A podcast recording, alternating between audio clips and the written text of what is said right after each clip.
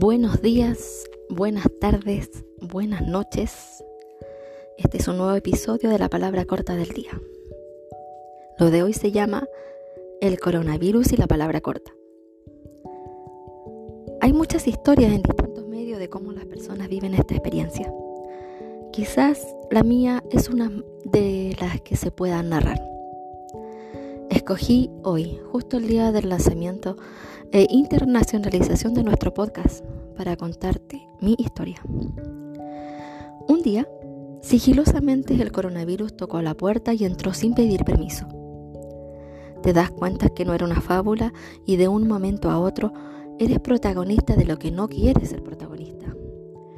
Empiezan las preguntas sin respuesta. Me hizo recordar ese texto de la Biblia que dice en Juan capítulo 11, verso 4, comillas, oyendo Jesús dijo, esta enfermedad no es para muerte, sino para la gloria de Dios, para que el Hijo de Dios sea glorificado por ella. Lo primero que viene a tu mente es saber cómo se va a enfrentar, porque hasta el día de hoy nada se sabe bien con certeza. No hay estudios claros, ni todavía hay medicinas. Y aún la vacuna no es tan masiva. ¿Qué sucede en nuestro interior cuando lo que quieres que no ocurra ocurre?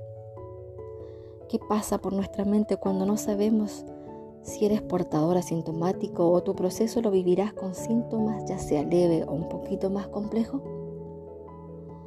Déjame llevarte al desierto de Atacama, el más árido del mundo, ese que parte desde Arica y termina al norte de Coquimbo en Chile.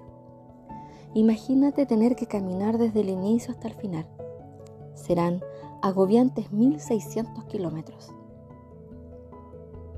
En la Biblia se comparan los desiertos con lugares desolados, pero también son lugares de permanencia transitorios.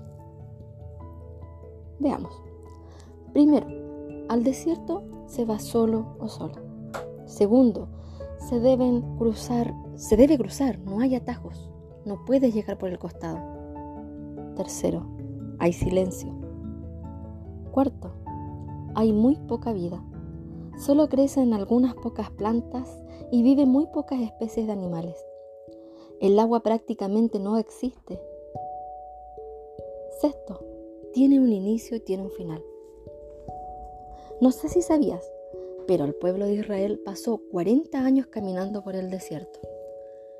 Y dentro de sus paradas habían 42 lugares, o jornadas como le llama la Biblia, con el objetivo de aprender.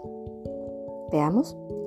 Leamos en, Deuteronomio capítulo 8, verso 2, que dice, y te acordarás de todo el camino por donde te ha traído Jehová tu Dios, estos 40 años en el desierto, para afligirte, para probarte, para saber qué es lo que había en tu corazón, si habías de guardar o no sus mandamientos.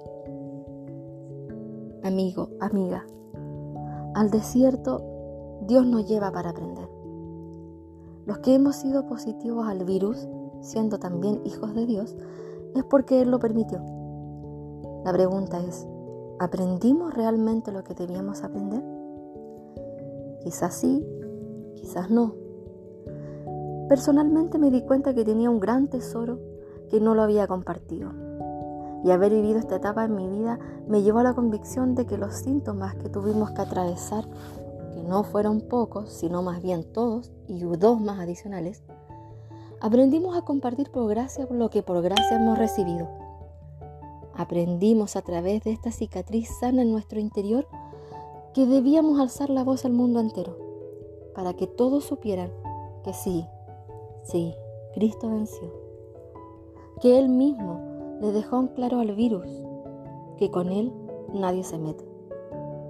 Amigo, amiga, recuerda, el desierto es un lugar temporal. No te estaciones en tu desierto. Deja que Cristo se desarrolle en ti. ¿Para qué? Para aprender lo que te toca aprender. Y no te detengas. Camina, camina, camina hasta llegar al final. Este, esta historia y otras historias más de la vida cotidiana debían saberse. Y así fue un día que nació la palabra corta del día. Para personas como tú, para personas como yo, podamos entender y podamos aprender lo que Cristo quiere que aprendamos. Esto fue la palabra corta del día. Nos vemos en la próxima.